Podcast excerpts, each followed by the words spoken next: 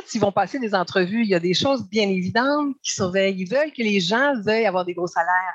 Ils aiment bien que les gens arrivent habillés là, comme une carte de mode. Ils adorent que les gens aient des belles grosses montres puis qu'ils montrent leurs grosses montres. Ça, c'est des gens qui veulent avoir du statut extérieur au niveau de la perception de qui ils sont. Fait qu'ils vont engager beaucoup plus ça que quelqu'un qui arrive, je sais pas, avec un T-shirt puis une belle veste par-dessus. Mm-hmm. Tu comprends? mais, mais, mais, la grande majorité des entreprises sont des PME. Puis les jeunes vont être évidemment plus attirés, vont être plus heureux éventuellement au niveau professionnel en général dans les PME parce que celles-là bougent beaucoup. Les grosses boîtes dont je vous parlais tantôt, qui sont un peu statiques et qui cherchent des yes men et yes women, c'est plus difficile parce que leur système a tellement fait de preuves dans l'autre système d'économie tout le temps plus, plus, plus, plus, plus, qu'ils sont encore un peu coincés là-dedans. Puis leurs associés sont tous dans ce minding-là. Vous écoutez La Talenterie, votre meeting du vendredi. Bon vendredi ensoleillé. Si vous écoutez le podcast euh, au moment de sa sortie euh, directement, on est le 13 mai. Il fait un magnifique soleil. On a eu une semaine incroyable. J'espère que vous en avez profité. Ça fait du bien euh, après l'hiver qu'on a vécu. C'est porteur d'espoir, puis ça redonne vraiment de l'énergie. Donc, allez dehors. Aujourd'hui, si, si c'est pas encore fait, je vais moi-même appliquer ce propre conseil après avoir enregistré mon intro. Je m'appelle Sarah Jodoin-Wool. Pour ceux qui ne me connaissent pas, je suis la fondatrice de l'entreprise La Talenterie et l'instigatrice, l'animatrice de ce superbe podcast où on parle d'entrepreneuriat, d'innovation sociale et du monde du travail à chaque semaine. Puis cette semaine, on est vraiment en plein dans le cœur du sujet. Pour euh, faire une histoire courte, je me suis vraiment gâtée euh, parce que j'ai reçu Marie-Josée Kaya de Dare Other Things pour parler un peu de, de ce qui se passe dans le monde, on va dire ça comme ça, puis de comment, comme individu, on peut se conscientiser sur les dynamiques sociales, économiques, environnementale, politique, bref, sur ce qui se passe dans le monde, là, regarder plus loin que le bout de notre nez, comme on dit en mon québécois, euh, se poser des questions, réaliser des affaires, puis surtout se demander, nous, comme individus, comment on a envie de reprendre notre pouvoir d'influence. Euh, puis j'ai vraiment repris les mots là, qui sont sur le site web de Marie-Josée. Donc, c'est une conversation que, personnellement, j'ai trouvée passionnante, puis qui est très proche de l'essence de ce que j'ai voulu faire en lançant la talenterie, puis qui est l'objectif, euh, en gros, de ce podcast, hein, de, de, se demander ce qui se passe dans le monde, puis comment on peut faire une différence à notre petite échelle au niveau des organisations. Et Marie-Josée, elle m'a été chaudement recommandée par Jimmy Côté, que vous avez déjà entendu deux fois sur le podcast. Je vais mettre d'ailleurs les liens vers ces épisodes-là si vous les avez pas entendus. Ils ont été très appréciés. Et donc, je l'ai invité lui aussi à participer à la discussion parce qu'il a vécu l'expérience There Other Things. Sans plus tarder, je vous les présente Marie-Josée Kaya et Jimmy Côté.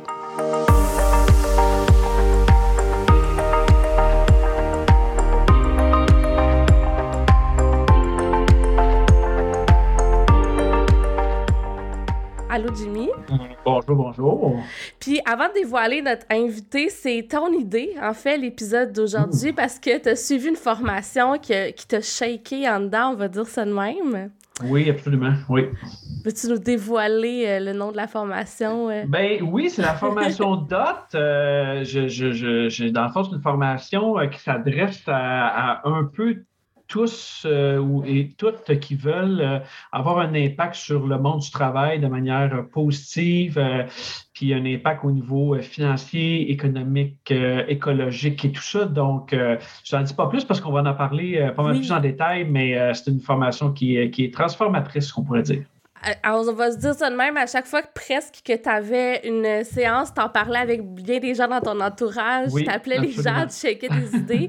Puis on a Marie-Josée Kaya avec nous, qui est, la, qui est la fondatrice de DOT, qui est la formatrice aussi. Bonjour Marie-Josée. Bonjour Sarah, puis rebonjour Jimmy, c'est un petit coup Oui, ben c'est ça, je trouvais ça le fun qu'on fasse l'épisode euh, tous les trois parce que, ben, évidemment, Marie-Josée, t'es full inspirante. Dès qu'on s'est parlé, quand Jimmy euh, m'a suggéré, j'ai tout de suite compris pourquoi il me disait faut absolument que tu invites Marie-Josée au podcast. Puis je trouvais ça le fun d'avoir quelqu'un qui a vécu un peu l'expérience puis qui a cheminé dans la formation en même temps pour en jaser. Puis j'aime toujours savoir une excuse pour inviter Jimmy au podcast en plus. Fait que je me suis dit ça serait le fun. On va plonger dans le vif du sujet. Marie-Josée, j'aimerais ça que tu nous expliques un peu euh, c'est quoi DOT, puis pourquoi, qu'est-ce qui t'a pris de fonder euh, cette entreprise-là sous forme de formation? Tu m'as raconté un peu ton parcours quand c'est jasé, je le trouve particulièrement inspirant, fait que je vais te laisser euh, nous l'expliquer euh, comme, comme tu veux, au pire, je te relancerai avec des questions. Vas-y comme ad lib. Parfait. Ben, une longue histoire courte. Moi, quand j'ai eu 7 ans, j'ai failli mourir. J'ai eu des gros, gros problèmes de reins. Ce qui fait que quand je suis sortie de l'hôpital, je le savais toute petite que la vie durait pas si longtemps que ça. Je le savais que j'étais pour mourir. Alors moi, tous les matins, même comme aujourd'hui, il fait super beau, je fais waouh, je suis encore en vie. Puis à tous les soirs, je fais un espèce de, scan, de bilan de la journée pour me dire est-ce que j'ai fait de mon mieux aujourd'hui, tout d'un coup que je meurs cette nuit. C'est pas une obsession, pas du tout, mais c'est une conscience extrême de la vie que je vis. Alors ça, c'était petite, OK? Quand on arrive au secondaire puis qu'on nous demande qu'est-ce qu'on veut faire dans la vie, ben moi, je dis, je veux tout faire. Si je suis pour mourir, je veux tout essayer, je veux tout vivre. Puis là, on m'a fait comprendre, parce que vous le savez, on est dans un système, puis des systèmes, ça a toujours des, entre guillemets, des petites boîtes. Puis on voulait que j'entre dans une petite boîte. Puis j'ai fait, mon Dieu, il y a trop de choses qui m'intéressent. Dans le temps, il y avait les petits livres, parce qu'on n'avait pas Internet dans le temps. Il y avait les petits livres 350 métiers et professions. Je pense que maintenant, c'est 2500, quelque chose comme ça. et, encore. et encore. presque tout m'intéressait vraiment. Là, toutes les pages, là, je mettais des petits cœurs. Puis j'ai dit, ben, je ne peux pas m'arrêter à une chose, c'est impossible. Je ne voyais pas comment je pouvais faire seulement qu'une chose dans ma vie, sachant que je peux mourir demain. C'est comme si on allait en France, puis on restait en dessous de la Tour Eiffel pendant nos trois semaines. Ouais. J'ai fait, oh boy! fait que ça, c'était ma perception à l'époque. Puis maintenant, ça a beaucoup changé, le monde du travail. Puis plusieurs personnes ont plusieurs. Ils ont des cheminements atypiques. Tout le monde, maintenant, c'est rendu quasiment normal d'avoir un cheminement atypique. Mais quand moi, j'étais plus jeune, c'était pas ça. Tu, tu, trouves un métier, une profession, puis tu fais ça pas mal toute ta vie. Alors, donc, pour faire une très longue histoire courte, mon père est comptable, ma mère enseignait la psychologie, entre autres, et puis euh, j'ai il y a zéro art dans ma vie. Là. Il, avait, il était parti, c'est que moi, j'allais, suivais des cours de danse, de chant, de tout ça, parce que j'aimais ça, mais il n'y a pas d'artiste pur là, autour de moi. Et j'ai décidé de devenir comédienne. Parce que je me suis dit, en étant comédienne, je vais pouvoir faire ou prétendre, ou en tout cas avoir la motivation intrinsèque de plusieurs personnes qui ont des métiers différents. Puis ça, ça m'intéressait parce que ça venait répondre au fait que je ne voulais pas faire une seule chose dans ma vie. Et c'est ce que j'ai fait pendant plusieurs, plusieurs années. Juste pour vous expliquer un peu, puis mon côté entrepreneur déjà se manifestait. J'ai été euh, la producteur exécutive du tout premier gala des prix Gémeaux. Fait que ça vous donne déjà une petite idée de un peu mon âge. Puis j'ai joué entre autres dans plusieurs séries, dont la plus connue qui est Le temps d'une paix où je jouais Marie des Neiges. Alors, mon métier de comédien, parce que j'ai fait deux écoles de théâtre, moi je fais beaucoup de choses, euh, beaucoup. Moi, je vis beaucoup, je fais beaucoup de choses beaucoup. Euh, j'ai fait le cours de Saint-Hyacinthe, au cégep de Saint-Hyacinthe, trois ans là. J'ai commencé à travailler tout de suite, tout de suite comme comédienne. J'ai eu cette chance-là. Et j'ai décidé d'aller faire après le bac en interprétation à l'Université Concordia parce que je voulais aussi pouvoir travailler en anglais. Et en parallèle, tu c'est majeur mineur dans les universités. Et ma mineure, je l'ai faite en communication et relations publiques, ce qui a été extraordinaire. Donc, euh, j'ai travaillé beaucoup comme comédienne. J'ai adoré toutes les minutes de ça, vraiment. Mais à un moment donné, ce métier-là en particulier, puis c'est ailleurs aussi, il y a de l'agisme, surtout du côté des femmes. Ce qui fait que quand tu arrives à 35 ans, 30, 35 ans plus ou moins, ben, je faisais des voix hors je faisais des choses comme ça, mais on, j'ai été animatrice aussi d'une émission qui s'appelait Week-end financier, qui est enregistrée à Québec. Et euh, on m'appelait moins pour des auditions puis tout ça. Alors, pensez-vous que je suis le genre à me bercer, pas me tourner les pouces? Non. Alors, là, j'ai cherché le trouble ailleurs et euh, je suis allée euh, avec mon conjoint Charles. On est allé vivre en Chine parce que c'était dans ma liste de choses que je voulais faire. Quand j'ai eu fini mon cégep de Saint-Hyacinthe, je me suis assise par une belle, belle journée ensoleillée, comme aujourd'hui, puis sur le balcon, puis je me suis dit, qu'est-ce que j'aimerais faire dans ma vie? Je viens de finir ce cours-ci, qu'est-ce que je veux faire? Puis j'ai écrit tout ce que je voulais faire et après ça, j'ai pris ma calculatrice pour calculer combien de jours ça me prendrait, combien d'années ça me prendrait pour faire tout ce que je veux faire dans ma vie. Et là, ça a été la pire journée de ma vie. J'ai été déprimée pendant presque une semaine. Il fallait que je vive 729 ans pour faire tout ce que je voulais faire dans ma vie. Oui. Puis même si la médecine avance, on s'entend que 729 ans, on n'est pas rendu là en ce moment. Je peux peut-être espérer 150, mais ça, ça reste beaucoup plus que ça. Donc, je disais que c'est un choc, c'est ça pour toi ben vraiment. Oui. Ouais. Ben, tu sais, faites-le l'exercice. Qu'est-ce que je veux faire dans ma vie pour vrai? Là? Faire, enfin, c'est suivre des cours d'architecture ou de, je sais pas, d'archéologie, peu importe. Là. Qu'est-ce que je veux faire? Qu'est-ce que je veux apprendre? Dans quoi je veux contribuer? Quel pays j'aimerais vraiment visiter? Et pourquoi? Pas juste pour faire des photos pour Instagram puis euh, Facebook. Pourquoi, pourquoi je veux faire ça? Quand tu fais cet exercice-là, tu te découvres énormément parce que moi, il y a ça, ça, ça, ça, ça qui est vraiment important pour moi. Donc, suite à cet exercice-là, j'ai eu, malheureusement, à biffer beaucoup, beaucoup, beaucoup, beaucoup de choses. Et rester là-dedans que je voulais aller vivre à l'étranger pendant quelques années. Ah, là, je, saute dans le temps quand je, travaillais moins comme comédienne, puis tout ça, j'ai dit, ben là, ça serait le temps d'aller vivre à l'extérieur. Alors, avec mon conjoint Charles, je suis allée vivre en Chine pendant cinq ans. Et c'est là où j'ai eu un gros, gros choc. Parce que notre façon de penser à nous, qui sommes euh, des Occidentaux, euh, en plus de ça, on vit dans l'anglosphère, qui est une façon bien particulière de penser, euh, en Chine, les gens ne pensent pas du tout comme nous. Et là-bas, je me suis mise, j'ai été frappée à plusieurs choses avec mes employés. Entre autres, on avait une compagnie de cosmétiques et on a développé dans 17 provinces, pour vous donner une petite idée. Et euh, là-bas, quand je disais à mes employés des choses comme il faut faire attention quand même parce que le temps, c'est de l'argent, ils me regardaient, puis je, voyais qu'ils comprenaient absolument pas ce que je disais là. pour, pour eux, le temps, c'est ta vie. C'est ta vie au complet. Puis ils font pas de. Ils n'ont pas de, Nous, c'est bicéphale. Hein. Il y a notre vie mm-hmm. puis il y a notre vie professionnelle. Eux, ils ont leur vie. C'est que ça, c'est le temps. Puis l'argent, ben, c'est complètement une autre affaire, complètement d'une autre couleur pour acheter tes choses, vivre, manger, acheter des vêtements, etc. etc. Donc, c'est euh, là-bas où j'ai été vraiment confrontée à mes croyances et je me suis mise, vu que mon réseau social était moins euh, large qu'ici, ben, j'avais beaucoup plus de temps, puis je me suis mise à faire beaucoup, beaucoup, beaucoup de recherches, de lecture, puis là, j'ai été très souvent juste estomaquée, bouche bée devant ce que je découvrais. Et j'ai fait vraiment la découverte de notre système, notre système économique, où il y a maintenant la financiarisation d'absolument tout. Euh, je me disais, ah, wow, je, je, je cherchais ma ma méthodologie de recherche est un peu comme quand tu rentres dans une pièce de Shakespeare ou de Molière ou de Pirandello mm-hmm. ou de Tennessee Williams. Il faut que tu étudies qu'est-ce qui se passe, c'est quoi, c'est, quoi leur, leur, grand environnement. Alors, j'ai analysé notre grand environnement économique, financier et donc professionnel aussi. ça, c'est les grandes mm-hmm. lignes qui ont fait qu'à un moment donné, j'ai dit, il faudrait peut-être que je parle de ça.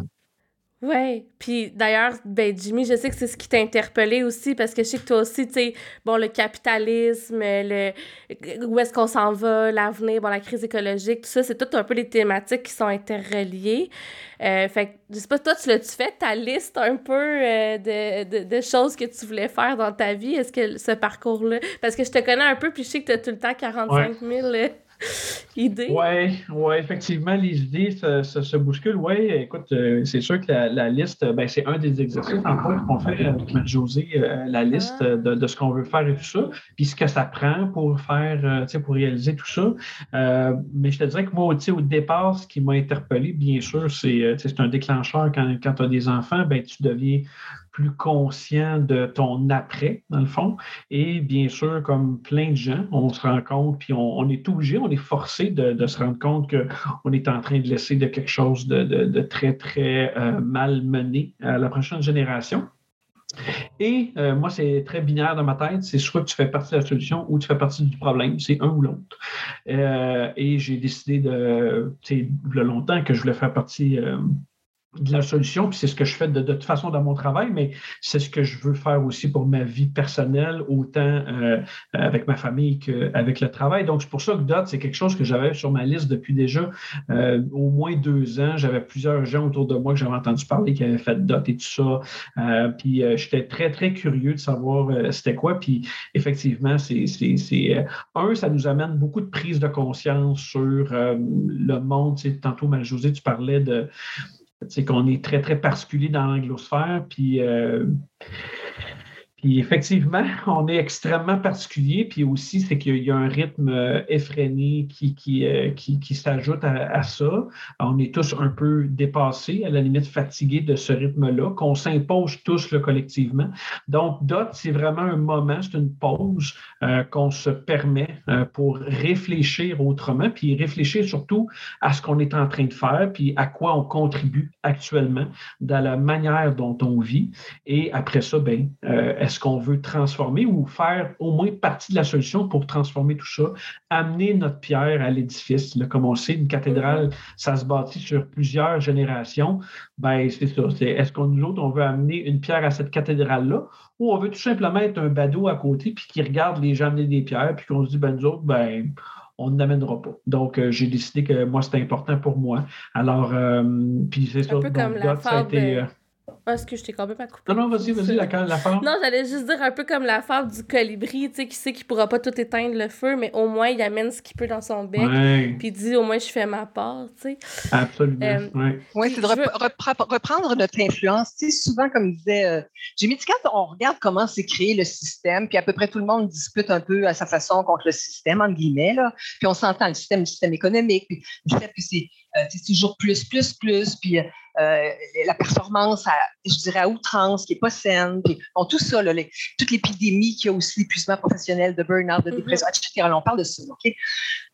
On, voit tous que ça ne va pas, mais est-ce qu'on nourrit ça? C'est ça la question 1.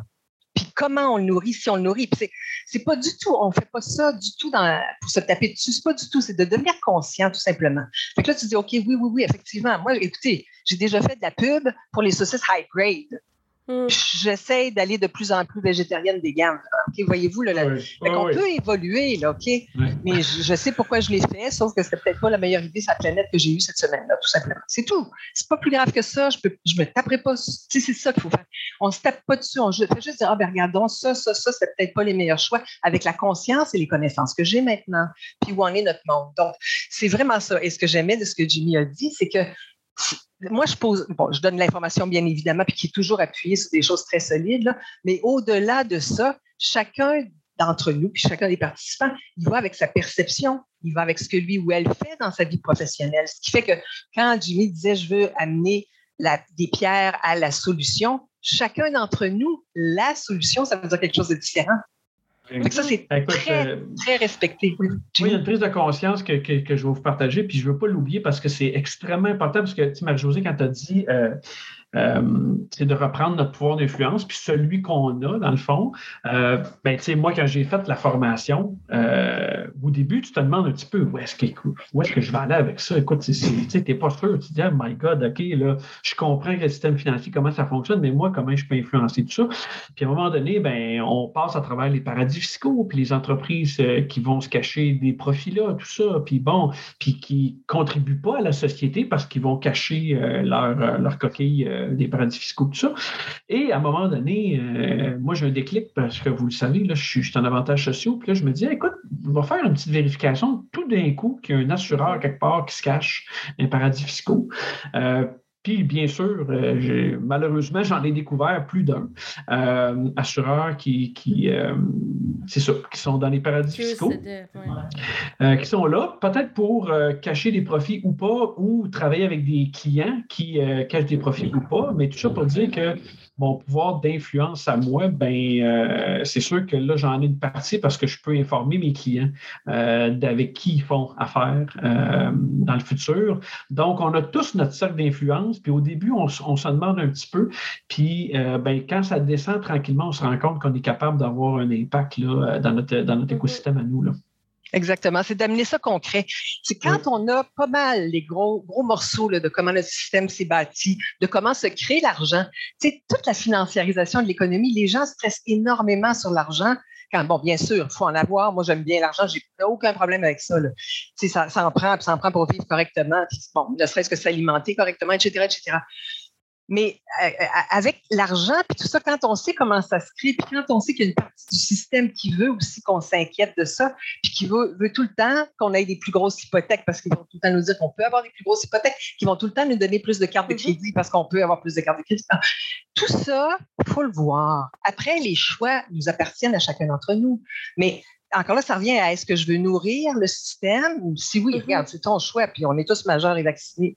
Ben, vacciné. On parlait, je ne sais pas quel vaccin, là, mais en tout cas. mais... cette, expression-là ne fonctionne plus. Ça fonctionne moins de tout pour dire que le choix mm-hmm. appartient à tout le monde, mais on peut se poser au moins les bonnes questions, comme moi, qu'est-ce que je veux faire avant de mourir? Mais oui, puis mais j'aimerais qu'on y aille justement concrètement parce que on sait tous à peu près c'est quoi le capitalisme, comment ça fonctionne. On a tous entendu un peu vaguement parler de cette idée de croissance infinie avec des ressources finies puis que ça fonctionne pas euh, dans un contexte de crise écologique. Mais tu sais, veux-tu, nous l'expliquer un, petit peu en résumé, là, sans faire un cours de finance 101? Alors regarde bien, c'est un livre que je vous suggère là, je vous le montre à vous, bien que les gens nous écoutent seulement. ce ah, livre-là ben résume tout qui est tout petit. Alors le titre, c'est c'est sur toute la théorie d'Adam Smith de la main invisible. Les économistes et tous les, cours, en gros, moi j'ai un MBA, OK? En gros, c'est ça qu'on veut nous inculquer dans tous les MBA de la planète. c'est un des rares cours qui est pareil partout sur la planète avec des petits exemples différents. Mais 90 euh, à 95% du cœur d'un cours de MBA, c'est la même affaire partout.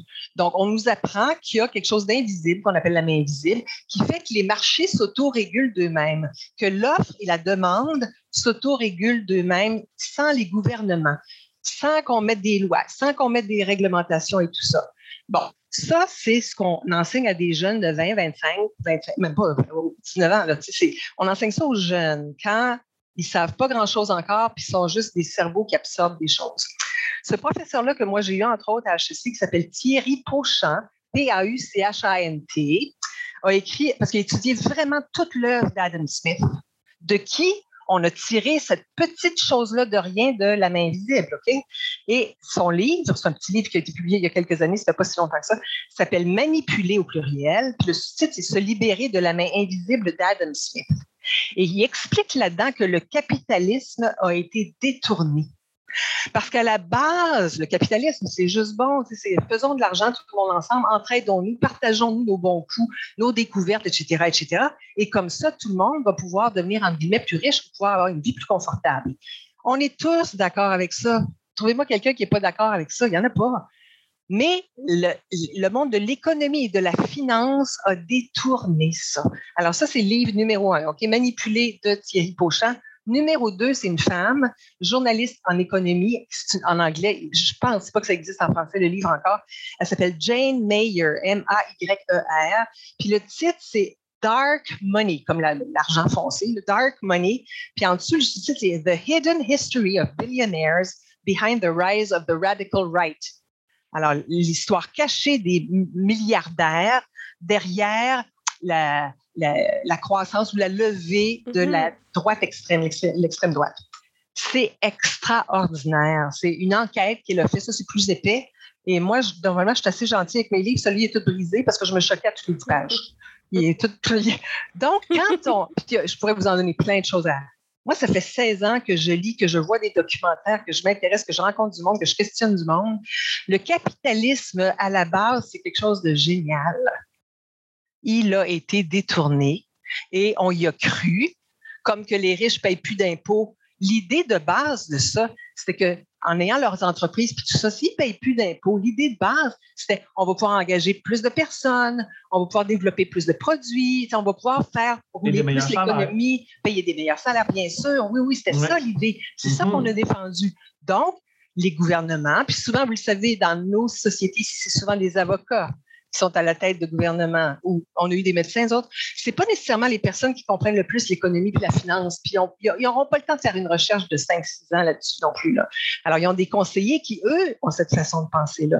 Donc, on a coupé beaucoup les taxes aux gens plus riches pensant que ça augmenterait les salaires, qu'il y aurait plus de produits qui seraient développés, que ça aiderait l'économie. Mais ce qu'on a réalisé quand on fait les courbes, c'est que le, surplus que ces entreprises-là ont engrangé, mm-hmm. ils l'ont soit mis carrément dans des paradis fiscaux ou encore, quand c'est des compagnies publiques, ils ont racheté eux-mêmes leurs propres actions.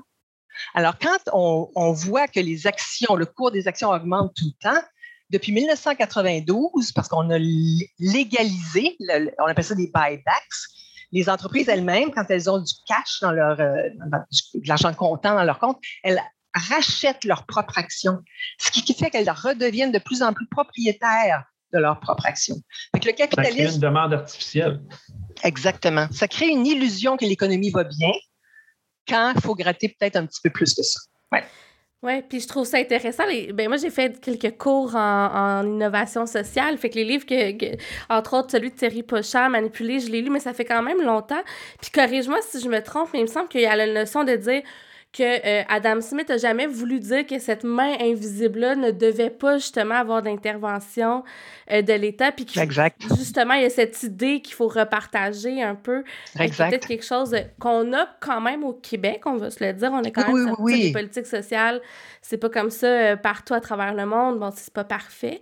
mais il y a ça qui est oublié. Puis ce que je trouve intéressant aussi dans ce que tu nommes, c'est cette idée de croissance économique. Si on regarde l'écart entre. je pense que c'est le 1% le plus riche, tu sais, qui grandit toujours, mais les, les, la classe moyenne, elle, ne s'enrichit pas tant que ça à travers les années. Fait qu'avec l'inflation, les gens s'appauvrissent. C'est plus que le 1 qui s'enrichit toujours. Mais effectivement, la classe moyenne est en train vraiment de disparaître. Ce qu'on appelait classe, classe moyenne à l'époque, quand j'étais plus jeune, c'était des gens qui avaient leur bungalow, une ou deux autos, euh, une, un ou deux téléviseurs. Euh, c'était, la vie était confortable. Ils envoyaient souvent leurs enfants dans des camps d'été. Bon, ça, c'était la classe moyenne. C'était dans une courbe normale, c'était la grosse partie de la population. Ben, ça, ça diminue énormément. Les riches augmentent énormément. Ceux qui sont riches ont de plus en plus d'argent, puis les pauvres augmentent. Partie-là de pauvres, on, la classe moyenne s'en va beaucoup dans les pauvres. Donc, les inégalités sociales depuis l'ère Reagan-Thatcher, qui était, qui était vraiment le, déploiement du néolibéralisme pur, euh, s'est augmenté, augmenté, augmenté, augmenté. Puis la première personne qui en a vraiment parlé de façon très solide, c'est Thomas Piketty l'économiste français avec le livre Le Capital au 21e siècle. C'est clair, clair, clair ce qui se passe avec ça. Oui, puis c'est assez alarmant. Puis moi, ça me renvoie à une question. Euh, euh, tu sais, on a parlé de qu'est-ce que nous, on peut faire, notre petit bout de chemin. Moi, je vois, tu sais, puis je sais que Jimmy aussi, on est en ressources humaines, ne veut pas le lien avec le repartage des profits dans les entreprises, la redistribution aux employés, tu sais, les, les salaires qu'on verse, l'écart des salaires, tu sais, des organisations où le CEO est payé 600 fois le salaire moyen dans son entreprise, des choses comme ça, ça contribue directement, on va se le dire, à ce creusement-là des écarts. Est-ce que c'est quelque chose que, que tu abordes dans, dans, ta formation? Ben, c'est sous-entendu. Oui, on en parle un peu des profits. Oui, oui, oui. C'est 946 les, les, les, salaires des CEO et leur bonus, c'est une, croissance de 946 quand les employés, leur croissance, c'est à peine de 3-4% leur salaire. Mm. C'est énorme. Sauf que, regardez bien ce qui se passe. Là, il faut aller dans le volet psychologique. Quelqu'un qui a un gros poste, bon, qui a suivi un MBA ou un cours en finance quelconque, en, en, comptabilité quelconque, il a déjà cette mentalité-là, right? Que c'est lui-même, l'intérêt personnel, bon, et tout ça. Fait que lui, il est déjà un peu formaté comme ça. On lui donne un poste, on lui donne, je sais pas, 250 000 par année, il fait son expérience, tout ça. Maintenant, il y a un autre poste ailleurs, ben là, il veut bien plus que ça les chasseurs de tête sont souvent payés au pourcentage aussi. Fait qu'ils veulent pas que ça, ça, décroisse, tout ça. Et à un moment donné, quand ils sont rendus dans les millions, puis il y en a quand même pas mal, de monde, je, ben, je veux dire, mettons, euh, mettons les 400-500 000 et plus, OK? Là, ils changent, entre guillemets, de classe sociale. Et ils changent, entre guillemets, de gens avec qui ils se tiennent. Et ils changent de place où ils vont souper le samedi soir. Et là, mm-hmm. il faudrait qu'ils achètent peut-être une nouvelle maison parce qu'il faut peut-être qu'ils reçoivent aussi à leur tour les, leurs amis pour manger. Comprenez-vous? Les besoins changent, puis il y a des nouveaux besoins qui L'illusion de besoin. Ah, je préciserai ça. C'est que l'être humain, dans la pyramide de Maslow, on a un besoin d'appartenance. Et là, leur appartenance de base, ils sont toujours ça dans le fond. C'est juste qu'ils ont mis des couches par-dessus ça pour avoir l'air plus. Il y a des lettres de plus sur leur carte d'affaires. Il faut qu'il y ait l'air de plus. Mais c'est souvent très inconscient. la grande majorité, je pense, c'est même pas méchant. C'est de l'inconscience d'être dans une roue qui est plus grosse. Tes amis sont là-dedans, tes connaissances d'affaires, puis tu continues de faire de la business, toi. Ça te prend des clients qui ont de l'argent, puis bon. C'est que tu comprends, toute la base de ce qu'ils sont doit devenir en illusion, puis en présentation, puis en perception de leurs amis, de leurs connaissances, de leur business people, doit devenir plus gros. C'est qu'eux-mêmes, ils ne peuvent plus se promener en, communauté, sais, là, ça leur prend au moins, euh, mettons, BM, Audi, euh, Mercedes. C'est de ça, c'est beaucoup au niveau psychologique, tout ça. C'est que les gens ne se retrouvent pas, eux, fondamentalement, qui ils sont en réalisant qu'ils vont mourir bientôt. Ils sont dans une affaire de ballon qui gonfle, puis qui gonfle, puis qui gonfle, puis qui gonfle. Puis il y en a, ceux qui ont plus de problèmes Ceux-là, la psychologie dont je te parle, c'est assez normal. Mais il y, en a qui ont plus de problèmes psychologiques, puis là, eux se mettent à faire des affaires qui n'ont pas de bon sens. Comme là, on sort présentement le film sur Norbourg. Il y a des gens, à un moment donné, il faut tellement dans leur tête, dans leur perception, qu'ils aient l'air d'avoir l'air de réussir, puis tout ça, que là, ils vont faire des affaires qui n'ont juste pas de bon sens. Ben, il y en a de ça qui font des affaires que là, ça, c'est. Il y a une ligne, là, à un moment donné. Oui. Et puis on s'entend que, comme tu le dis, c'est, c'est pas la majorité. Puis là, je veux juste faire un petit disclaimer. C'est pas nécessairement le, cas de votre CEO dans votre entreprise. Je connais tellement d'entrepreneurs qui prennent des risques, qui se payent moins cher que les employés. Absolument. Tu sais, on s'entend que c'est, c'est, varié, mais reste que c'est une réalité qui est là et euh, puis qui est présente à cause justement de, de, de, la manière dont le système fonctionne, on va dire même. Et l'éducation dans ces écoles de commerce-là aussi. Mm. Hein? Mm-hmm. Mm-hmm. Mais encore là, il faut aller voir. Souvent, il faut gratter. Prenons l'exemple des écoles de commerce. Je n'ai rien contre elles. On, on commence aussi à faire un virage parce que les étudiants le demandent. OK? Mm-hmm. Les étudiants demandent des cours de développement durable. Les étudiants demandent des cours d'économie sociale. Les étudiants euh, poussent le mouvement. Mais pour revenir à ce que je disais tantôt, on va appeler ça le système d'hier, OK? Dans lequel on est en train de, de, s'éloigner petit à petit, mais il faut créer notre nouveau système, le futur émergent. Euh, si on regarde les conseils d'administration de ces écoles de commerce-là, c'est des gens qui sont à 100% dans le système et qui veulent que ça reste comme ça. Mm-hmm. Fait que les ordres, en guillemets, des conseils d'administration, il faut souvent aller voir qui sont là pour comprendre c'est quoi la tangente, la direction que ces gens-là veulent continuer ou veulent prendre, tout ça. Mais on est vraiment présentement dans une transformation de fond, ce qui est extraordinaire, vraiment. Oui, ben tu vois, moi, les cours dont je t'ai parlé, je les ai suivis à HEC. J'ai suivi des cours de business aussi à HEC. Puis je trouve ça tellement intéressant, les idées qui s'opposent. Je pense même que les professeurs, souvent, ont des débats entre eux, et euh, puis génèrent, tu sais, des, des, nouvelles idées. Puis là, tu as de plus en plus des économistes qui, qui pensent de manière plus socialement responsable dans les écoles de commerce, mais même, tu sais, dans les balados que j'écoute, tu sais, je pense entre autres à Gérard, euh, voyons son nom de famille. J'écoute... Hein? Filion, ben oui, c'est ça, Gérald Filion, Gérard. Gérald. son balado euh, Question d'intérêt qui est excellent. il y a beaucoup, beaucoup de sujets sur justement qu'est-ce qu'on devrait remettre en question dans le monde de la finance, dans notre société capitaliste. Euh, puis ça, en tout cas, moi, je trouve ça un peu porteur d'espoir. Oui, oui, absolument. Je suis d'accord avec toi. Ouais. Puis toi, qu'est-ce que. Vas-y, Jimmy. Ah, ben non, je voulais dire que moi, ce qui, me, ce qui me donne euh, espoir, c'est les jeunes, c'est sûr. Là, je vois ça. Puis euh, je, tout ce que je lis par rapport à ce qu'ils exigent, puis ce qu'ils veulent, puis à quoi ils s'attendent, ben, je, nécessairement, euh, étant, étant, donné la pénurie de main-d'œuvre, la pénurie, à la limite, c'est un outil transformationnel pour la société parce que la pénurie de main-d'œuvre, fait que ceux qu'on veut embaucher vont nécessairement nous influencer parce qu'on a de la misère à les attirer. Donc, euh, fait que ces jeunes-là qui veulent aller plus vers du, de la durabilité puis du, socialement responsable et tout ça, ben nécessairement euh, vont influencer le monde du travail. Fait que moi, je trouve ça, à la limite, je trouve ça très inspirant euh, ce qui se passe actuellement par rapport à ça. La pénurie de main-d'œuvre va nous permettre un peu en mm-hmm. particulier de contribuer à ça. Fait que je trouve ça vraiment super intéressant.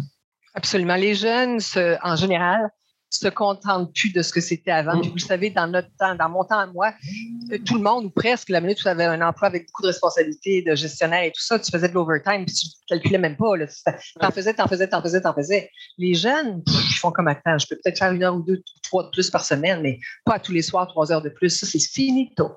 Fait que les mm-hmm. employeurs sont obligés de s'adapter à ça. Maintenant, la grande majorité des jeunes sont vraiment là-dedans. OK? Puis je trouve ça, moi aussi, c'est très porteur d'espoir. Ils sont authentiques, puis ils disent, puis ils sont capables de dire, regarde, je suis pas trop d'accord avec ça.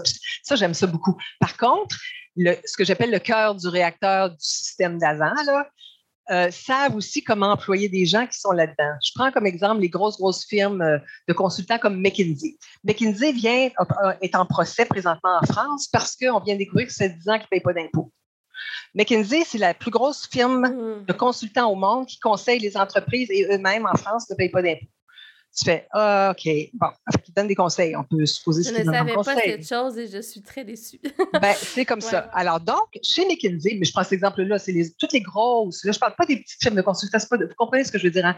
Les non, grosses non, 100 mais McKinsey, c'est quand même un modèle qui. Euh, regardés par beaucoup de films de consultants qui s'inspirent. C'est des leaders de marché. C'est quand même toujours un petit peu. Moi, je suis un peu naïve. J'ai toujours. À chaque fois, j'ai des déceptions quand j'apprends des choses comme ça. Mais vas-y, continue. Mais ça explique, ceci explique cela. Tu comprends? C'est le système dont on parlait tantôt. Eux font absolument partie de ça. Donc, ceux qui sont dans le cœur du réacteur, que j'appelle, quand ils vont passer des entrevues, il y a des choses bien évidentes qui surveillent. Ils veulent que les gens veuillent avoir des gros salaires. Ils aiment bien que les gens arrivent habillés là, comme une carte de mode. là. Ils adorent que les gens aient des belles grosses montres puis qu'ils montrent leurs grosses montres. Ça, c'est des gens qui veulent avoir du statut extérieur au niveau de la perception de qui ils sont. Fait qu'ils vont engager beaucoup plus ça que quelqu'un qui arrive, je sais pas, avec un T-shirt puis une belle veste par-dessus. Tu comprends? Fait que- mais, mais, mais, la grande majorité des entreprises sont des PME. Puis les jeunes vont être évidemment plus attirés, vont être plus heureux éventuellement au niveau professionnel en général dans les PME parce que celles-là bougent beaucoup. Les grosses boîtes dont je vous parlais tantôt, qui sont un peu statiques puis qui cherchent des yes men et yes women, c'est plus difficile parce que leur système a tellement fait de preuves dans l'autre système d'économie tout le temps plus, plus, plus, plus, plus, qu'ils sont encore un peu coincés là-dedans. Puis leurs associés sont tous dans ce minding-là. C'est Mhm. difficile. Ils, veulent des gens qui pensent un peu comme ça, puis qui vont être attirés par des gros, gros, gros revenus, puis la, la Ouais. grosse Timex, puis la grosse voiture. Ouais. Oui, puis on parle des associés, mais il y a beaucoup la réalité des actionnaires qu'il faut plaire. Là, on regarde le cours de l'action. C'est sûr que c'est plus difficile d'être agile puis de, de transformer le modèle d'affaires quand tu as des comptes à rendre puis il faut que ton action continue à monter versus quand tu es une plus petite PME puis tu peux dire, OK, on se permet d'avoir une vision plus long terme puis on prend... Mais encore là, les actionnaires, faudrait, moi, je serais curieuse de faire une recherche éventuellement ou de trouver quelqu'un qui pourrait faire une recherche là-dessus. c'est qui les actionnaires? C'est nous autres. C'est les fonds de pension. Dans ce sens-là, oui. Fait que les actionnaires, si on leur demandait vraiment, vous contenteriez-vous, je sais pas, de, de- je sais pas, je donne un chiffre, mettons 3% ou 4% de croissance versus un 10, ou dans le 10, on, en guillemets, on- n'aide pas notre système à se remettre un peu plus euh, normal, entre guillemets. Je je, je suis pas sûre que les gens voteraient pas pour. Mais là, oui, je oui, vais, oui. je vais aller vers Jimmy parce que c'est dans, dans notre Ouais. euh, milieu, puis Jimmy connaît bien les régimes de retraite. Je, je pense qu'il y a une différence entre ce que les employés veulent, puis est-ce qu'on a ces conversations-là en ce moment? Je te laisse y aller. euh. Oui, ben effectivement. Moi, en tout cas, j'ai vécu une situation récemment, je trouvais super euh, euh, intéressante comme, euh, en tout cas, euh, je mets en place, euh, faire une histoire courte, je mets en place un petit régime de retraite euh, avec, un, avec un employeur et euh, bon, on veut un réel collectif et tout ça. Puis moi, je, je, je connais l'entreprise travaille dans un domaine euh, agroalimentaire, tout ça, puis sais, je vois un peu le brand de l'entreprise, puis je me dis, ouais, tu sais, probablement que ça serait intéressant le côté socialement responsable pour euh, la proposition de valeur, tout ça, pour aux employés. Fait que je parle avec les, personnes euh, gestionnaires, puis les personnes gestionnaires, ben oui, effectivement, nous autres, des fonds socialement responsables dans le REER, ça serait super intéressant, ta, ta. Fait que moi, je me retourne vers un grand assureur qui me- m'explique depuis plusieurs années déjà qu'ils ont beaucoup de fonds socialement responsables euh, pour, euh, pour les régimes de retraite. Et là, je leur dis, ben écoute, c'est le bon timing, le client veut le mettre en place et tout ça. Et la réponse a été, euh, euh, ben écoutez, oui, mais là, vous êtes les premiers à le demander, donc on va le mettre en place. Ça fait longtemps Euh, qu'on en parle, là. on oui, s'entend oui, vraiment. Absolument, absolument. Donc, euh, tu sais, fait qu'il y, a- il y a un décalage entre ce qu'on veut, tu sais, ce qu'on veut, bon, peut-être pas du greenwashing, là, mais tu sais, ce qu'on ce qu'on veut mettre en place et tout ça, puis le marché où il est rendu. euh, puis là, probablement que ça, c'est c'est le début. Là, Tu sais, je commence à, à rencontrer les, les entreprises qui commencent un petit peu à être euh, euh, alignées là-dessus, puis qui comprennent que leurs employés vont le demander. Mais quand on parlait de Switch tantôt, l'ancien système à José, puis tu sais, ce qui s'en vient, ben là, on est vraiment sur le- les premières, premières petites vagues là, sur le bord de la plage. là. Euh, c'est vraiment ça. Donc, j'ai été un petit peu fasciné puis bouche bée parce que ça l'a, ça l'a mis un délai euh, vraiment plus élevé dans, dans, dans ma mise en vigueur parce qu'il n'était pas encore sur la plateforme, ces, ces fonds-là. Donc, euh, ouais. Mais encore là, il faut s'encourager. Hein? Oui, oui, tout à en- fait. C'est ensemble, on met tous un petit peu notre épaule à la roue, comme on disait au tout Ouais. début, avec nos intérêts pour faire améliorer le monde, dans le monde mode solution. Puis à Absolument. force de mettre l'épaule à la roue, ben les choses, regarde, ça change quand même. là. C'est lent, Ah oui. c'était pas au en bout si on recule, puis dans cinq ans, on dit, regarde, c'est génial de ça bouger, puis euh, ils vont peut-être devenir un modèle, puis il y en a d'autres qui vont offrir des affaires absolument semblable. C'est le fun. Oui, puis je, je, pense que ça va venir un peu comme tu dis, Jimmy, des entreprises, des employés qui le demandent parce que ça fait longtemps que c'est disponible chez les assureurs. Oh oui, absolument. Puis tu vois, moi, il n'y a pas si longtemps, il y a peut-être quatre ans, quand je travaillais pour une grosse boîte, j'ai eu la chance d'être sur un projet où on évaluait l'offre de service mm. des assureurs, euh, puis tu sais, côté régime de retraite. Puis euh, on, on rentrait dans la discussion sur les fonds d'investissement responsables, puis ils nous répondaient à peu près tous Ouais, mais tu sais, dans la vraie vie, personne veut ça parce que, euh, tu sais, les gens regardent juste le rendement. Puis, tu sais, ben, les assureurs, on s'entend, faisaient pas nécessairement d'éducation, le poussaient pas. Fait que, tu sais, c'est sûr que si on n'explique pas aux gens qu'est-ce qu'il y a dans les fonds, comment ça l'impacte, ben, tu sais, la demande viendra pas. Euh, mais là, des entreprises qui cherchent des manières de faire des différences, je pense qu'il y en a de plus en plus. Fait que ça va être. Mais, euh, euh, tu sais, moi, c'est ce que je trouve beau, c'est là où on peut avoir un impact, euh, bon, slash les ressources humaines et nous, peu importe.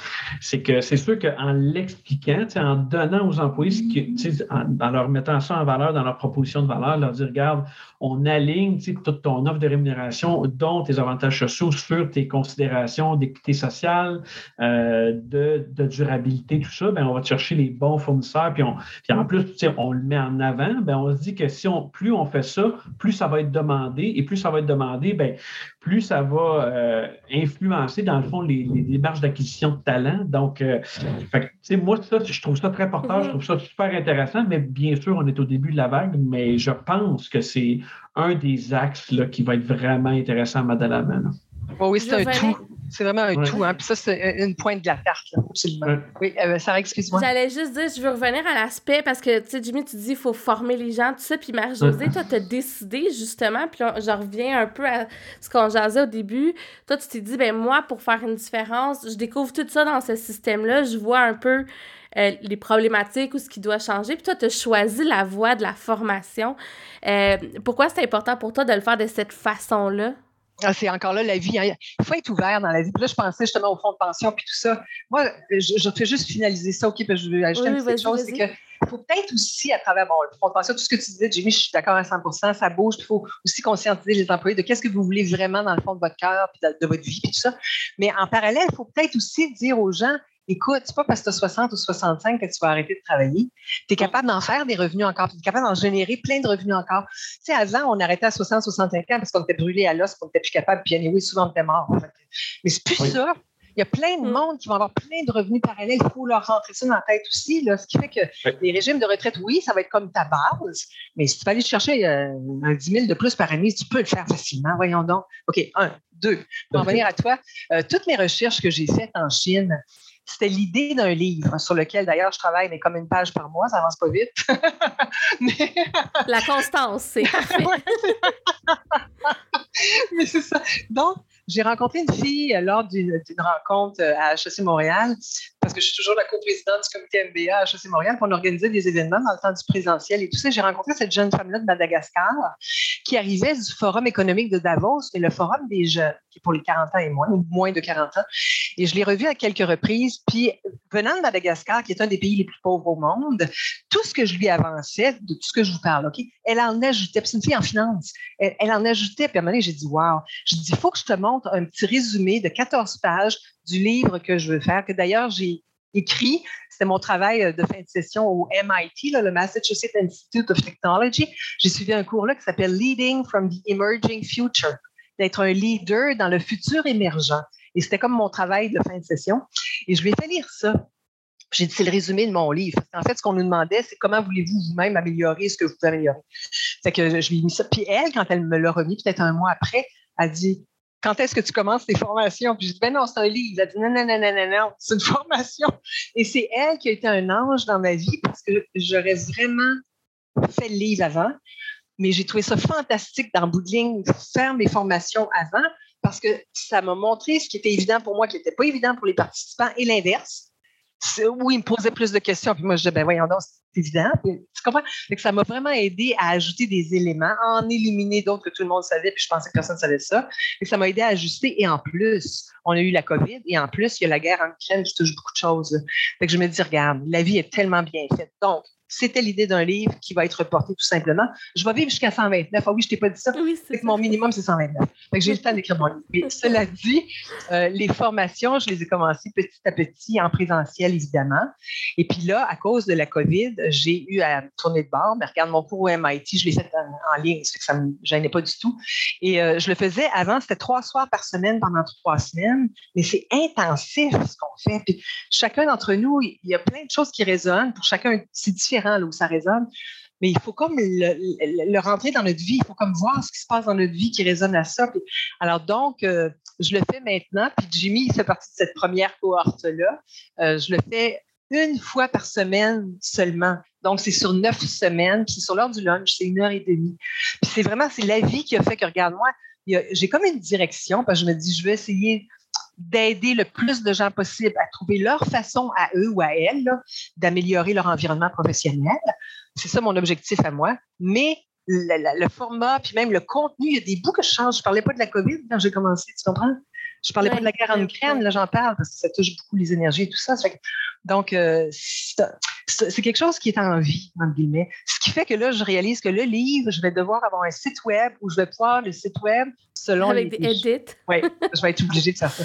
Regarde, vois-tu, tes, tes daughters, je sais pas si tes il me semble que tu dit que tes appelés comme ça, continuent à se revoir, à réseauter, à échanger des idées. Pour pas que ça reste un peu juste comme euh, on suit une formation, puis après ça, tu sais, on... parce que c'est pas ah. facile là, à intégrer dans sa vie de façon concrète. C'est un processus, j'imagine. Oui, oui, oui. Ben, vous connaissez sûrement euh, Jenny Ouellet qui a créé Bon Boss. oui, je la reçois. Euh, ben, dans deux jours, j'enregistre Ah, c'est super. ben, Jenny a écrit à un moment donné que ça faisait plusieurs années qu'elle avait suivi cette formation-là, puis que ça, ça, faisait encore de l'effet. Il y a une autre fille de Québec. Ah, ce que ça m'a permis aussi, Internet, c'est d'aller toucher des gens qui étaient plus loin qu'avant? C'est Montréal, le Grand Montréal. Bon, il y avait des gens peut-être un peu des cantons de l'Est, mais c'était pas évident. Donc, euh, il y a une fille de Québec qui a suivi plusieurs formations, puis elle m'a dit, Marie-Josée, tant mieux, puis c'était le fun, puis c'est le fun de suivre des formations. Elle m'a dit, c'est la seule où je garde mon cahier pas loin de moi, parce que j'y reviens de temps en temps. Puis des fois, il y a comme des flashs qu'elle n'avait pas eu pendant la formation. Donc, c'est une formation qui, effectivement, fait effet au début, mais à très long terme aussi. Il y a des daughters qui euh, ont créé des entreprises ensemble. Il y a des gens qui, devant d'autres daughters, ont déchiré leur carte d'affaires. Il y a des gens qui sont devenus des oh vrais intrapreneurs dans leur entreprise, qui ont dit Hey, ça, ça, ça, ça n'a pas trop de bon sens. Je vais me trouver des alliés. Je ne peux pas tout changer en même temps. Ça, je trouve que c'est notre priorité qu'on doit améliorer. Puis il se trouve des alliés qui n'ont pas fait d'autres, mais des gens avec qui tu peux dire OK, est-ce qu'on, comment on va faire pour améliorer cette affaire-là? Il y a de tout dans le temps, quand on avait plus de présentiel, on se voyait plus. Là, un peu moins. Mais vois-tu, en septembre, ce sera notre cinquième anniversaire déjà. Donc, je vais commencer ma sixième année euh, l'automne prochain. Et euh, là, évidemment, il y a tout le temps plusieurs d'auteurs qui viennent parce que ceux des. Surtout là, les cohortes en ligne, ils ne mm-hmm. sont jamais vus en personne. C'est le fun qu'ils se voient. Puis, évidemment, ils rencontrent des gens de d'autres cohortes. Puis là, tout le monde se passe leur nom, leur numéro de téléphone. puis, puis ça fait un réseau de gens qui ont des valeurs similaires. Jimmy, je ne sais pas si tu l'as ben, ressenti. Ben, écoute, oui, oui, absolument. Tu, tu, en tout cas, on va avoir, avec le temps, mais, euh, mais déjà, j'ai eu des conversations hors formation avec d'autres euh, docteurs. Puis effectivement, tu, te découvres des affinités un peu comme euh, des gens qui ont qui ont, fait un exemple, une équipe de hockey ensemble ou une équipe de d'autres choses ensemble, ben effectivement, il y a des valeurs communes. Puis là, tu dis, ben, écoute, je vais me revirer vers les gens euh, avec qui j'ai le même intérêt à laisser le, le, monde dans un meilleur état que dans celui dans lequel je l'ai trouvé. Tu sais, fait, que, fait que là, je me, moi, je Sarah, tu sais, je t'en ai déjà parlé que moi, quand j'étais plus jeune, souvent, c'était les. J'avais tout le temps dans la tête euh, l'histoire de Baden-Powell qui, qui, expliquait au, mm. à ses scouts que tu sais, si tu laisses, si tous les, les, jeunes laissent le terrain de camping dans un meilleur état que dans celui qu'il l'a trouvé, ben écoute, ça va faire une super terre. Tu sais, ben, tu peux transposer cet exemple-là dans plusieurs choses. Puis là, tu vois, pendant que j'écoutais Marie-Josée, ben, moi, c'est euh, au niveau de la santé et de la sécurité dans les, dans les entreprises. Donc, je veux que les entreprises laissent les humains dans un meilleur état de santé et de sécurité que dans celui dans lequel ils l'ont trouvé. Puis Marie-Josée, ben, dans le fond, elle veut propager des gens qui vont aussi laisser, euh, la Terre dans un meilleur état, mais avec, à trouver leur façon à eux. Fait que, tu sais, on se rend compte qu'on a tous cette, chose-là euh, au cœur. Puis effectivement, la communauté, je pense que c'est à ça que ça sert après, c'est que tu sais vers qui te retourner euh, pour mm. avoir des gens avec les mêmes valeurs le monde fait ça avec générosité. moi, je dis au mm. monde, on n'est pas là pour prendre des autres, on est là pour donner aux autres. Mais quand tout le monde se met dans l'idée de donner, tout le monde prend, tout le monde reçoit. Mais ce que tu disais tantôt, euh, Sarah, quand on parle de l'économie, puis ça, 90% de mes daughters me l'ont dit au début, là, quand je leur parle. Je parle aux gens souvent un petit peu avant. Puis ils me disent ça, c'est tellement gros, je ne sais pas par quel bout commencer. C'est comme, c'est overwhelming, c'est écrasant. Tandis que là, avec DOT, ce que ça fait, c'est qu'on est on est tous différents, on a tous des intérêts différents, on a tous des priorités à essayer d'améliorer différentes. Ce que je dis, c'est qu'on est une gang de tout seuls ensemble. Mais tu ne te sens plus tout à fait tout seul, parce qu'il y en a d'autres qui sont d'autres tout seuls. Fait ensemble, des fois, quand tu, on, se dégonfle, des fois, tu fais comme, ah, tu, tu peux en appeler d'autres, tu peux rencontrer d'autres personnes, puis là, tu fais comme, hey, mon Dieu, oui, puis ça revient, l'énergie revient. En se reconnectant avec des gens qui ont cette énergie-là d'améliorer leur environnement professionnel, ça recharge très vite notre batterie c'est ça l'idée de base, tu comprends? C'est porteur d'espoir, puis j'imagine, un, on peut partager nos succès, même si c'est des petits pas qu'on est capable de faire, ben c'est à force de faire des petits pas que tranquillement on change les choses. Ça m'amène d'ailleurs à ma prochaine question. Je me doute de la réponse, mais je veux quand même t'en entendre parler. Est-ce que euh, n'importe qui peut faire une différence dans son milieu professionnel? Ou est-ce qu'il faut avoir un certain niveau d'influence ou être un entrepreneur ou être dans un certain type d'organisation? N'importe qui. Mm. N'importe qui. Puis même quelqu'un qui travaillerait avec euh, un ordinateur puis qui ne fait que recevoir puis envoyer des courriels. Tu sais, les merci, les s'il vous plaît, les est-ce que je peux t'aider, les... ça fait une différence. Les gens sont tellement pressés maintenant, c'est que j'ai besoin de ça pour quatre heures. Hey, peux-tu me dire bonjour avant, puis peux-tu me dire merci après? Tu sais, c'est, c'est, juste, tout le monde peut faire une différence. Tout le monde peut faire un sourire sur un Zoom. Tout le monde peut faire une différence. Fait que c'est juste, mais là, c'est, le bout difficile. Ça, c'est le bout difficile. Tu viens de toucher le nœud. C'est de se responsabiliser. Mm-hmm. Et il y a du monde qui en a peut-être pas envie. Ouais. Ben, oui, ça peut être lourd de changer. Il faut vouloir euh, se remettre en question Il faut vouloir à tous les jours. Absolument, parce que des fois, c'est tu ne veux pas savoir la réponse parce que ça va t'obliger à prendre une décision que, dans le fond, tu le savais qu'il fallait que tu la prennes. Exact. Effectivement, c'est. Euh, oui. oui, ça, peut, ça te met des choses dans la figure que on parle, ben, pour ne pas le nommer, Amazon. Euh, c'est sûr qu'on est tous, euh, moi je dis à la blague ici qu'on est rendu le dépôt pour le quartier d'Amazon, probablement, parce qu'on se fait tellement de boîtes tous les jours que probablement qu'il y, a du monde qui doit venir en chercher ici, ça se peut pas.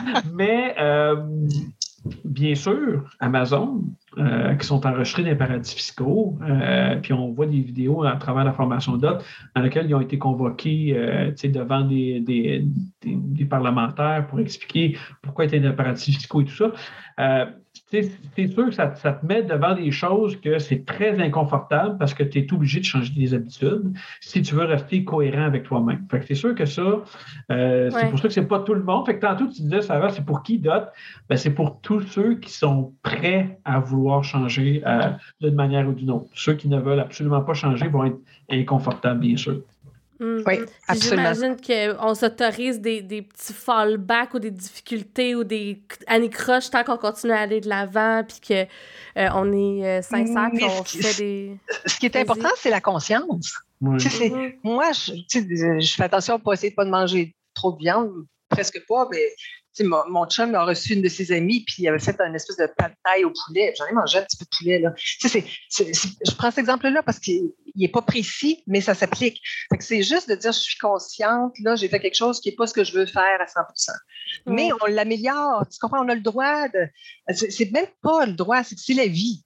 Puis quand on est. Euh, Marie-Josée, elle ne fait pas du tout d'une manière culpabilisante en disant Bon, fait que là, hier, euh, qui qui a fait le contraire de ce qu'il avait dit? C'est pas, pas ça. Puis, puis, je continue de, de consommer sur Amazon, mais est-ce que je fais plus attention? Bien sûr. C'est ça. Donc, c'est d'être plus conscient, puis de se donner le droit, puis de se donner le droit d'être un être humain, là, puis de, de, bon, de, de vivre avec euh, notre société d'aujourd'hui.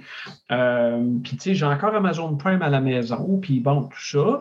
Mais euh, est-ce que je suis plus conscient? C'est ça, tu sais.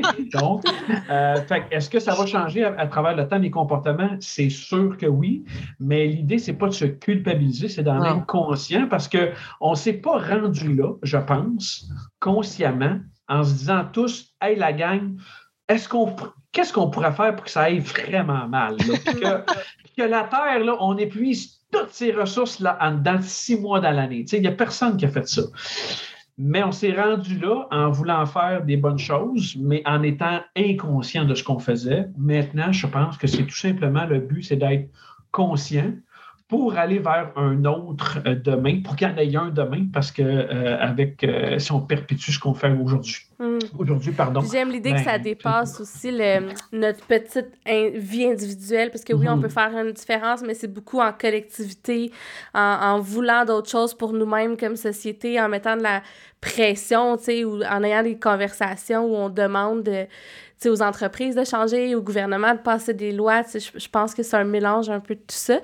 Euh, mm. C'était super intéressant. Je vais être obligée de couper court à la conversation, mais de toute façon, Marie-Josée, tu as une cohorte euh, qui va commencer à l'automne. Tu as un site web aussi. Oui. J'ai invité les gens à, aller sur ton site pour aller voir les dates. On va mettre les liens vers les livres dont tu nous as parlé, euh, vers ton LinkedIn aussi, si les gens veulent rester informés.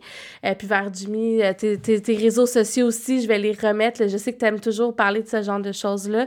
Puis moi aussi, évidemment, vous êtes toujours les bienvenus dans nos messageries euh, privées sur LinkedIn.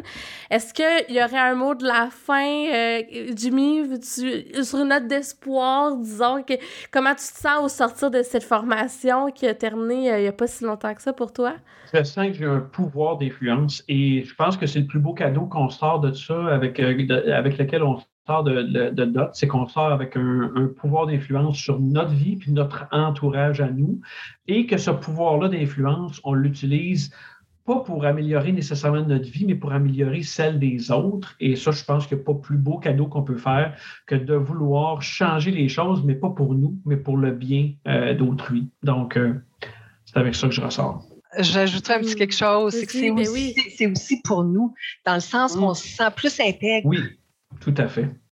Ah, ton, espèce de. Le soir, là, quand tu refais le bilan de ta journée, je sais que quand tu me l'avais dit la première fois, tu me disais, moi, j'ai aucune culpabilité parce que justement, je, suis consciente de, des actions que je prends, puis ben, je me sens très en cohérence avec moi-même à la fin de la journée. Exact. Je suis pas parfaite, mais je suis en cohérence avec moi. Ouais. C'est ça. Hmm. Puis chacun d'entre nous, quand on décide d'être dans un mouvement pour améliorer notre environnement professionnel, puis en bout de ligne, c'est améliorer le monde, mais le petit mouvement, quand on est là-dedans, puis qu'on voit qu'on se sent mieux en dedans de nous, puis qu'on l'a dit, la chose qui était peut-être pas facile à dire, puis que, hey, à un moment donné, tu fais comme, wow, tu te sens mieux. Puis les gens, tu sais, what you see is what you get. À un moment donné, les gens, ils savent que toi, tu es comme ça, puis tu es capable, gentiment, poliment, diplomatiquement, on est capable de nommer les choses. Pour dire, y aurait-il une solution? Est-ce qu'on pourrait faire ça autrement? There are the things, osons autre chose. ben écoute, ça, ça, conclut parfaitement l'épisode. Marie-Josée, merci tellement d'avoir accepté de, de venir euh, au podcast suite à la suggestion, à l'excellente suggestion de Jimmy. C'est moi qui vous remercie. C'était super le fun. que là-dessus, je vous souhaite une bonne fin de journée, puis euh, on se dit à bientôt. Puis ceux qui ont déjà suivi la formation de Marie-Josée, n'oubliez pas, vous avez une rencontre à l'automne pour célébrer les six ans. la sixième année, en fait. On célèbre nos cinq ans, mais on commence le sixième, oui. C'est ça. Super. Super. Ben, merci, bye-bye. Merci, merci bye. bye.